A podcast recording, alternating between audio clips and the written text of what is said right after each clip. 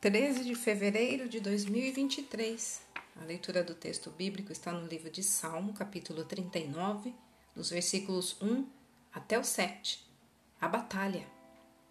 Quando as bombas da artilharia caíram perto dele, com um boom de tremer a terra, o jovem soldado orou: Senhor, eu entrarei naquela escola bíblica que a minha mãe deseja se me tirasse desta. Deus honrou essa oração meu pai sobreviveu à Segunda Guerra, entrou no Instituto Bíblico de Moody e dedicou sua vida ao ministério.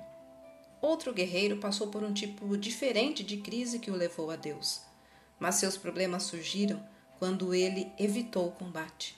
Enquanto suas tropas lutavam, o rei Davi estava no palácio de olho na esposa de outro homem.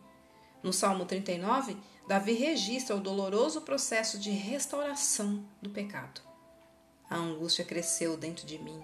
Quanto mais eu pensava, mais ardia meu coração. O espírito quebrantado de Davi o levou a refletir. Mostra-me, Senhor, como é breve meu tempo na terra. Mostra-me que meus dias estão contados e que minha vida é passageira. Com foco renovado e sem ter a quem recorrer, Davi não se desesperou. Agora, Senhor, o que devo esperar? És minha única esperança. O salmista sobreviveu a essa batalha e continuou servindo a Deus. O que motiva a nossa vida de oração não importa tanto quanto o foco das nossas orações. Deus é a nossa fonte de esperança. Ele quer que compartilhemos nosso coração com Ele. Oremos.